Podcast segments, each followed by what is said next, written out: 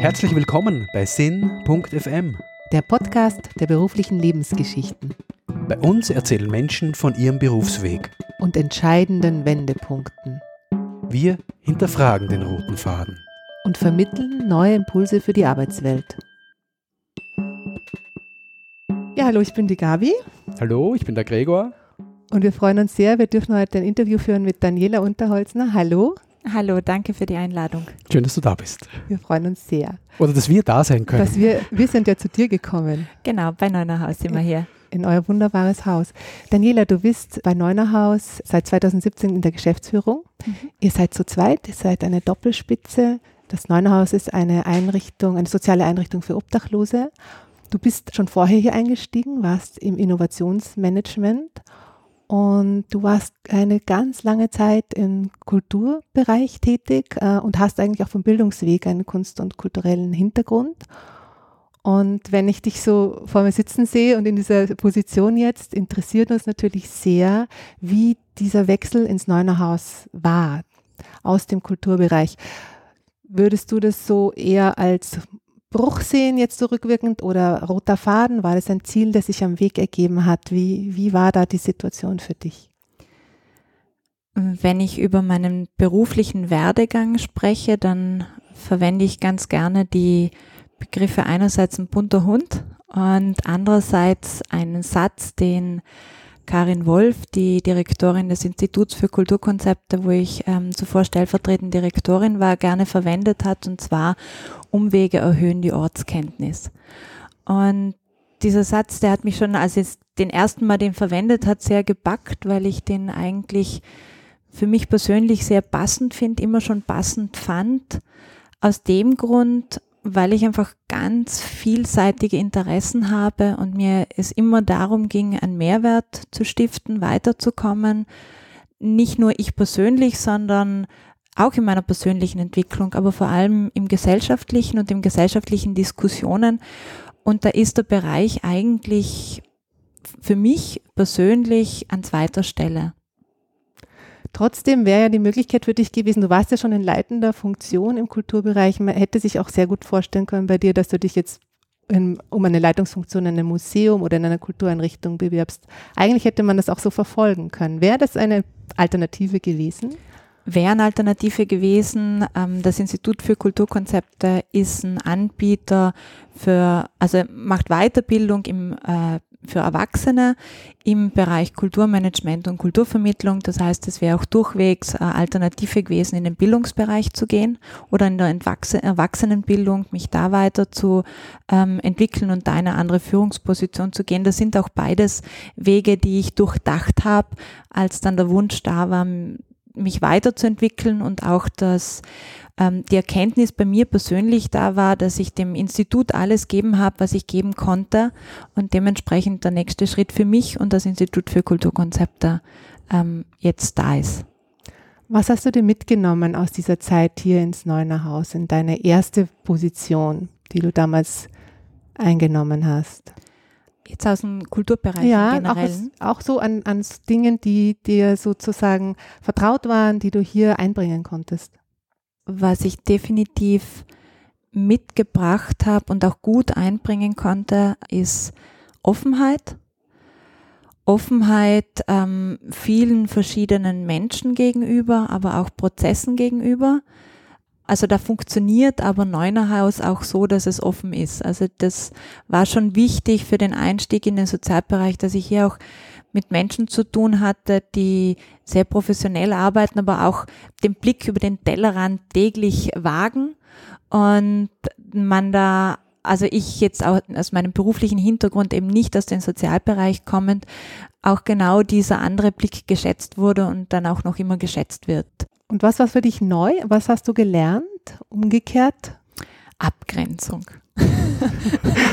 Wunderbar. Ähm, das ist wirklich etwas, was ich mir von Sozialarbeitern oder auch dem Funktionieren im Sozialbereich ganz stark mitgenommen habe und äh, etwas ist, wo ich wirklich auch viel dazugelernt habe, dieses klare Abgrenzen, ein klares Funktions- und Rollenbewusstsein, das Aussprechen von Haltungen, von Rollen, von Funktionen, diese auch bewusst machen und dann aber auch klar nehmen können, wenn man für etwas nicht zuständig ist. Stichwort Abgrenzung und Rolle. Was ist deine Rolle? Beschreib sie uns mal. Was, wie schaut so dein Arbeitsalltag aus? Welche Rolle hast du? Was machst du so den ganzen Tag? Ich bin mal verantwortlich, würde ich sagen. Ich bin gemeinsam mit Elisabeth Hammer in der Geschäftsführung und habe, sage ich, die riesengroße Ehre, ein tolles Team von 100, ca. 120 Mitarbeitern, fix angestellten Mitarbeitern und an die 80 ehrenamtlichen Mitarbeitern zu führen, in eine Zukunft zu führen. Das heißt, ähm, ich habe eine sehr gestaltende Rolle. Eine Rolle, die viel mit Strategieentwicklung zu tun hat, mit Positionierung, mit dem aufmerksamen Beobachten, in welche Richtung sich die Gesellschaft entwickelt und wo es Bedarfe gibt und Problemfelder, denen wir uns stellen müssen oder denen, wo wir bewusst uns sein müssen, dass die kommen werden. Ich habe Rolle, die den Mitarbeitern verpflichtet ist. Das heißt, ich bin mit dafür verantwortlich, dass es den Menschen, die bei Neunerhaus arbeiten, gut geht und im vollen Bewusstsein, dass wenn es denen nicht gut geht, wir nicht das machen können, was wir machen. Ich würde sagen, was wir machen müssen damit wir gesellschaftlich gut zusammenleben können. Was erscheint dir sinnlos in deinem Arbeitsalltag? Ich muss echt sagen, ich weiß nichts, weil es Ziele gibt und ähm, weil es Visionen gibt. Und alles, was wir tun müssen, um diese Ziele zu erreichen, werden einen Sinn haben. Und da macht man Schleifen und da dreht man sich mal im Kreis und da muss man sich bücken und hochhüpfen und an die Decke sich recken. Und man muss jemand bei der Hand nehmen und mal umarmen oder man muss auch mal hart sein. Ähm, das heißt, es braucht vieles und und das Schlimmste ist, wenn der Kaffeeautomat nicht geht. Und ähm, wenn ein Internetproblem ist, dann steht der ganze Betrieb und und wenn ich keine Strategie entwickle, dann weiß der ganze Laden nicht, wohin er rennt. Und dementsprechend gibt es für mich eigentlich, muss ich sagen, keine Sinnlosigkeiten. Und welche Stärken brauchst du da, um das manchmal auszuhalten oder durchzuhalten? Zentral für mich im Arbeitsalltag ist das, dass ich weiß, dass ich ein Team habe, auf das ich mich verlassen kann und dass ich gute Leute um mich habe. Zentral für mich ist, dass ich weiß, dass ähm, Elisabeth Hammer und ich eine sehr ähnliche Wertekultur haben und ein gemeinsames Verständnis, wo wir gesellschaftlich ähm, Herausforderungen sehen und, und dass wir die angehen möchten, mit auch dann mal unterschiedlichen Herangehensweisen, aber genau das ist ja das Befruchtende. Das, was stärkt, ist, ähm, dass ich weiß, dass Neunerhaus, das es jetzt bald seit 20 Jahren gibt, einfach viele Unterstützer hat, sei es jetzt auf politischer Ebene, im öffentlichen Bereich, aber auch alles, was an Firmenkooperationen, was an Kleinspendern uns unterstützt, haben wir da breite Basis, wo wir wirklich merken, die Leute stehen hinter dem, was wir tun. Wir haben ja den Claim, du bist wichtig, also der Mensch ist im Zentrum und wir merken einfach, da gibt es einfach Leute, die wirklich für uns kämpfen und mit uns gemeinsam ähm, deinen Schritt weitergehen möchten. Was Kraft gibt, ist, dass zum Beispiel im Neunerhaus Café oder auch im Neunerhaus Gesundheitszentrum oder in unseren Wohnhäusern man sieht, dass die Leute einen Schritt mit uns weitergehen, mit welchen Situationen und Herausforderungen im Leben sie auch immer kommen. Und das, was Stärke gibt mir persönlich, ist definitiv auch einfach meine Familie.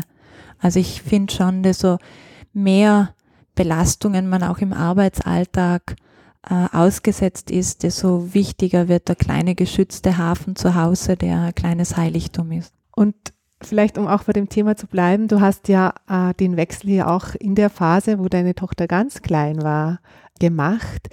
Wie bist du mit diesen beiden Welten, wie bist du zurechtgekommen, jetzt auch nur so ein Familienmanagement aufzubauen, gleichzeitig mit einer doch sehr herausfordernden neuen Aufgabe in einem neuen Bereich? Wie war das für dich?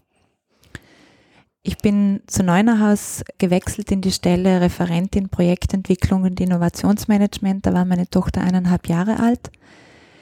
Ich bin eine sehr freiheitsliebende Person, mein Mann auch und Gott sei Dank unsere Tochter auch. Und für mich war dementsprechend von Anfang an wichtig, meinem Mann gleichermaßen die Chance zu geben, die gleiche Beziehung zu meiner Tochter aufbauen zu dürfen und zu können, wie ich sie habe. Und er hat von Anfang an das auch eingefordert. Glaube ich, vor einem Jahr oder so ist er auch mal interviewt worden zu Karrierethemen. Und er wird immer wieder mal zu solchen Themen äh, interviewt, weil er auch eine Geschäftsführungsposition inne hat. Und ihm ist noch nie diese Frage gestellt worden, aber es sollte sie ihm eigentlich gestellt werden. Er ist in genau der gleichen Situation wie ich. Und wir haben uns immer drüber ausgetauscht, auch über berufliche Weiterentwicklungen, aber wir haben immer gemeinsam die Ansicht, dass das Einzige, was wir uns in den Weg legen können, wir uns gegenseitig sein und sonst werden wir es hinkriegen. Und vielleicht haben wir also viele Sachen, die damit einherkommen, mit einem Wechsel der verantwortungsvollere Position, ähm, haben wir definitiv nicht durchdacht. Aber ich muss sagen, ich glaube, wenn ich von Anfang an immer alles perfekt bis ins Letzte durchdacht hätte, meinen nächsten Schritt, dann wäre ich ihn nie gegangen. Und er auch nicht. Und so gehen wir die Sachen gemeinsam. Das heißt, so, die Ziele sind auch am Weg entstanden, kann man das so sagen? Die Bedürfnisse haben wir gefühlt. Mhm. Und daraus sind die nächsten Schritte entstanden. Und dieses Thema Vereinbarkeit, Familie und Beruf, wie wird das im Neunerhaus gelebt? Welche Rahmenbedingungen könnt ihr da gestalten für die, die bei euch arbeiten wollen?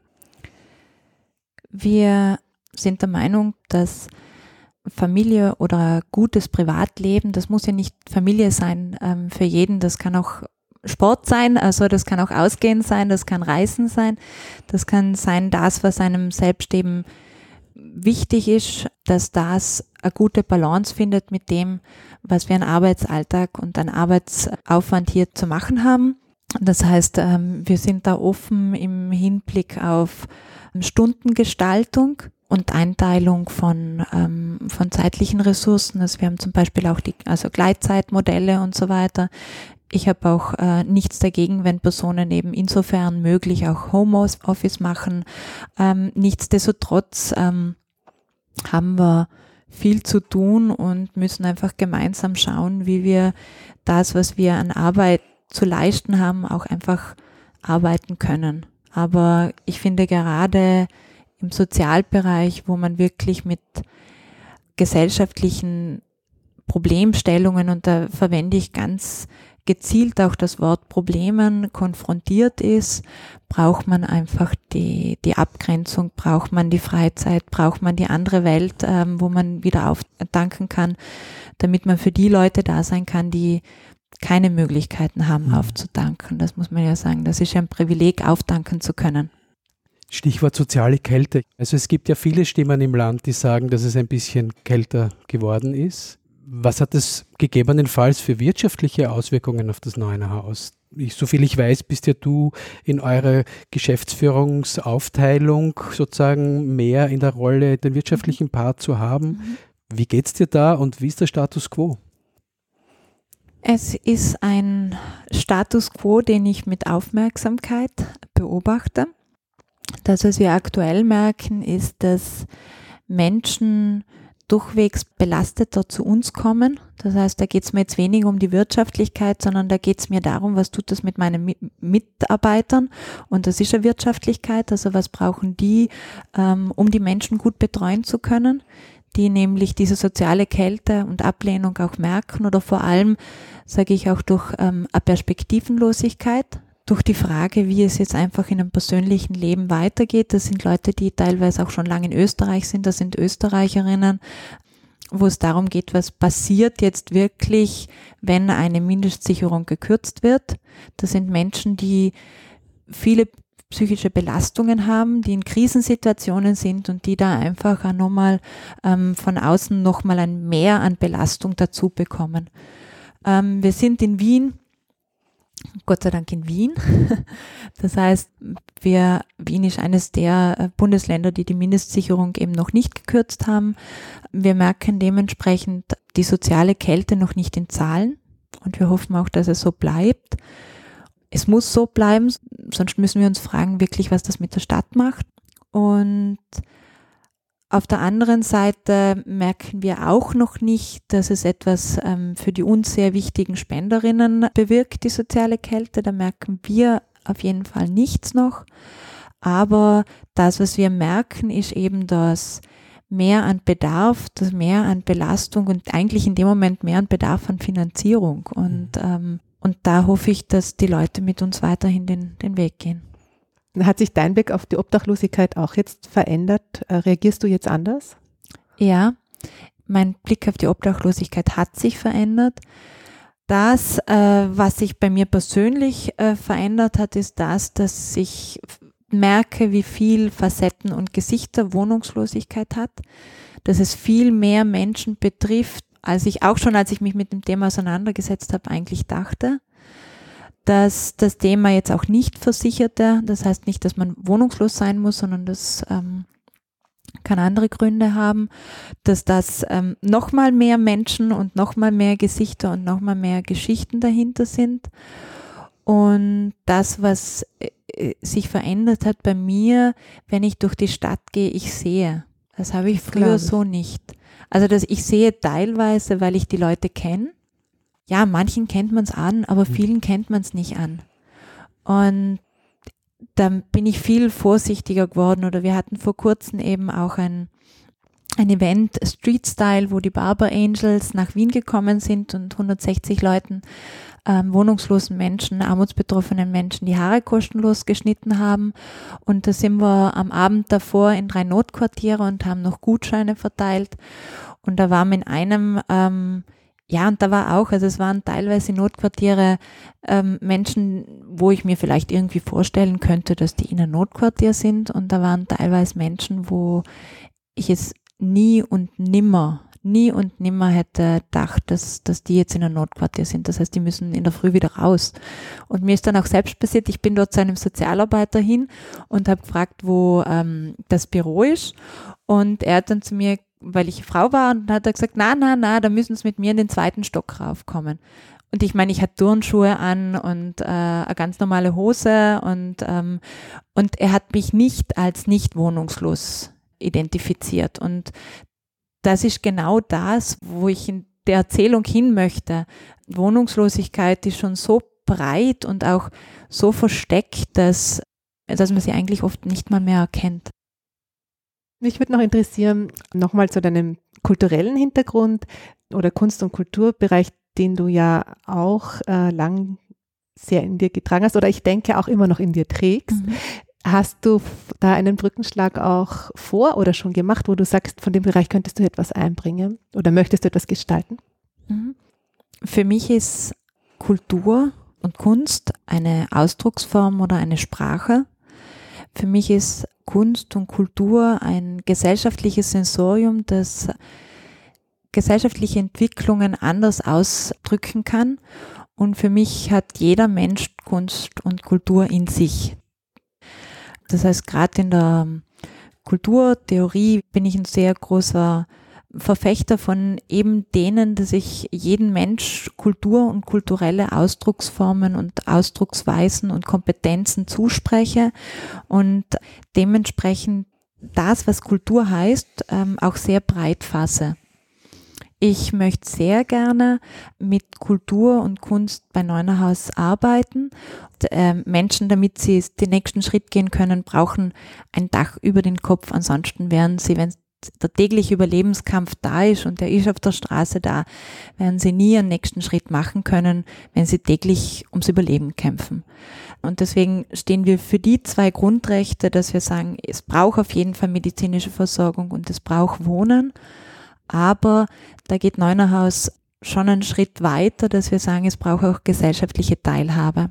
Das heißt, es kann nicht sein, dass wir irgendwo ein Haus bauen und da pferchen wir dann ein paar rein und dann kommt mal ein Arzt, sondern es geht darum, dass wir gemeinsam leben und dass wir Gesellschaft gemeinsam gestalten und da braucht es mehr dafür und da braucht es gesellschaftliche Teilhabe. Und ich finde, das ist ein sehr vielfältiges, komplexes Wort, das wir gerade versuchen, auch für uns auseinanderzudröseln und für uns zu definieren, wie wir das im Detail verstehen. Und das können wir einerseits, äh, kann man sagen, dass wir es so verstehen, wie wir es tagtäglich im, im Neunerhaus Café leben. Es gibt auch schon so ähm, Projekte wie eben Hunger auf Kunst und Kultur. Aber ich finde gerade so ein Projekt wie Hunger auf Kunst und Kultur, da sehen wir auch die großen Herausforderungen. Das finde ich ist ja ein sehr innovatives Projekt, ein sehr gutes Projekt. Ähm, aber da sehen wir, dass es von vielen Menschen nicht angenommen wird. Und das wird auch deswegen nicht angenommen, weil einfach die Lebensrealitäten so unterschiedlich sind und weil die Schwellenängste so groß sind und weil die Sprachen, die wir sprechen, also so viel Übersetzungsleistung bräuchten, dass keine Kulturorganisation verlangen kann, dass da irgendjemand kommt, sondern da muss die Kulturorganisation raus. Mhm. Und das tun manche Kulturorganisationen schon, aber da haben wir noch ein Potenzial, ähm, wo wir noch viel gehen müssen. Und ich finde auch zum Beispiel spannend, dass wir in Kulturorganisationen, in Schulen haben wir jetzt diese Diskussion, in Kulturorganisationen hatten wir noch nie die Diskussion, ob Kulturorganisationen nicht auch Sozialarbeiter zum Beispiel haben sollten. Und wir haben es in Schulen, warum nicht in Kulturorganisationen? Da geht es um Vermittlung, da geht es um Diskussion. Also das sind Dinge, wenn wir es wirklich breit aufstellen wollen, radikal und innovativ, dann müssen Kulturorganisationen mit uns Sozialorganisationen und der Zivilgesellschaft und der Politik und den Schulen gemeinsam einen Weg gehen. Ansonsten werden wir manche Leute verlieren auf dem mhm. Weg. Toller Input. Wie war denn das bei dir als Kind? Was hat dich neugierig gemacht? Was wolltest du werden? Und was ist da vielleicht noch davon über? Ich wollte Lehrerin werden. Mhm. Ich komme selbst aus einer armutsbetroffenen Familie. Ich weiß aus meiner Kindheit, was es heißt, ähm, Angst vor Kosten beim Arzt zu haben. Ich weiß, was es heißt, wenn Essen Thema wird. Und ich weiß, was es heißt, auch prekär zu wohnen. Und da hatte ich in meinem Leben mehrere Menschen, die an mich geglaubt haben, allen voran meine Mutter, die finde ich eine sehr starke Frau ist, eine sehr gescheite Frau, die immer an uns Kinder geglaubt hat. Und ähm, in meinem Leben gab es ähm, eben eine Mutterfigur, die mich sehr viel gelobt hat, die an mich geglaubt hat und die mir das tagtäglich gesagt hat. Und als Kind glaubt man das dann selbst. Und das Fantastische daran ist, dass man, wenn man glaubt, dass man eh super ist, ja, dann ist man super. Und dann geht man die nächsten Schritte und dann ist es nämlich genau so, dann traut man sich wo drüber. Dann, ähm, wenn irgendeine Ungerechtigkeit passiert, dann ist es halt manchmal auch so. Dann ist man traurig, dann versteht man die Welt nicht, wie alle Kinder die Welt nicht verstehen. Aber es ist kein Muster, das sich im Leben festsetzt. Und das ist ein großer Unterschied von mir zu vielen Klienten, die, die wir hier haben, dass ich einfach Sucht von auch Eltern, dass ich ähm, Heimaufenthalte, dass ich Gewalt ähm, schon von Anfang an durchgezogen haben und ähm, und das hatte ich nicht. Mhm. Und das ist ein großer Unterschied. Nichtsdestotrotz bin ich sehr vielen Menschen dankbar, die mich auf diesem Weg hierher begleitet haben. Und das waren immer Menschen, die an mich geglaubt haben, eben meine Mutter. Das war aber auch die Kindergärtnerin, die Volksschullehrerin. Ähm, der, ich bin Legasthenikerin, der Mittelschullehrer, der extra wegen mir eine Speziallegastheniker-Ausbildung gemacht hat, weil ich nämlich äh, immer in allen Deutschaufsätzen negativ war und danach hat er ein Zwei-Noten-System eingeführt. Eines für den Inhalt, da war ich immer super und Rechtschreibung war ich halt äh, total total negativ. Wenn ich mal ein Mail rausschreibe, wo was drin ist, dann bin ich entschuldigt. Und, und so war ich wieder in der Gesamtheit dann positiv, aber das waren immer Menschen, die mit mir auch einen extra Schritt gemacht haben, ähm, weil sie an mich geglaubt haben. Und wenn ich das nicht gehabt hätte, dann wäre ich jetzt nicht dort, wo ich bin. Und das heißt nicht, dass dort, wo ich bin, für jeden der richtige Platz ist. Und es gibt noch mehr Kinder da draußen, die so aufgewachsen sind wie ich aber es gibt auch viele, die ganz andere Geschichten nochmal haben, ganz andere Belastungen und Kindheitsemotionen sind so tief verankert, schwupp, und die sind hervorrufbar und sie sind so tief drinnen. Und wenn einem als Kind eine Ungerechtigkeit widerfahren ist, dann hat jeder von uns selbst diese Bilder und Emotionen sofort parat. Und wie tief muss es dann sitzen, wenn ich als Kind ganz, ganz viele Ungerechtigkeiten einfach erfahren habe und mir das widerfahren ist. Ich finde trotzdem sehr schön, was du jetzt erzählt hast von deiner Geschichte, weil es zeigt eigentlich, welches Potenzial im Menschen vorhanden ist, wenn man an ihn glaubt, was dann möglich ist, ähm, weil ich denke mir auch euer Spruch, du bist wichtig, ermöglicht eigentlich sehr viel Potenzial. Ich glaube, man setzt einfach am Potenzial der Menschen an, indem man sie ermutigt und indem man ihnen auch sagt, dass man an sie glaubt. Das, was wir merken, ist, dass es ganz oft schon nur um den Respekt geht. Also genau. um das Wahrnehmen von Bedürfnissen und mit Respekt behandeln, ähm, dass ich jetzt gerade da bin und, und, und einfach nur da bin und irgendwo Hilfe suche oder ein Anliegen habe. Wir hatten im Neunerhaus-Café, als wir aufgesperrt hatten, die Situation, dass wir, äh, wir haben eine Kaffeemaschine und jemand hat einen Kaffee bestellt und unser Zivildiener hat gefragt, ähm, wie er den Kaffee haben möchte. Und die Person war absolut erstaunt und hat gesagt, mich hat so lange niemand mehr gefragt, wie ich einen Kaffee trinken will. Und das heißt, es geht wirklich um Kleinigkeiten und um Respekt und um den Schritt gemeinsam weiterzugehen, der gerade für die Person passend ist und was sie auch immer braucht. Ich will noch gern einen Blick in die Zukunft werfen und dich gern fragen, was möchtest du noch gerne lernen? Was ich noch gerne lernen möchte. Mach viel, viel. Also ich glaube, wenn wir jetzt drüber reden, was ich gerne lernen möchte, dann ähm, sitzen wir jetzt wahrscheinlich noch mehrere Stunden da. Machen wir ein zweites Interview, oder? Prinzipiell möchte ich verstehen. So. Und ich möchte alles verstehen. Ich möchte alles, alles, alles verstehen. Das werde ich in meinem Leben nie hinkriegen. Ich möchte Menschen verstehen, ich möchte Systeme verstehen, ich möchte Handlungsmuster verstehen, ähm, ich möchte das auf einer globaler Ebene verstehen, ich möchte das im eigenen einzelnen Dorf verstehen und ich möchte den Kopf jedes Einzelnen verstehen. Also dementsprechend glaube ich, ähm, ich mag noch viel, viel lernen.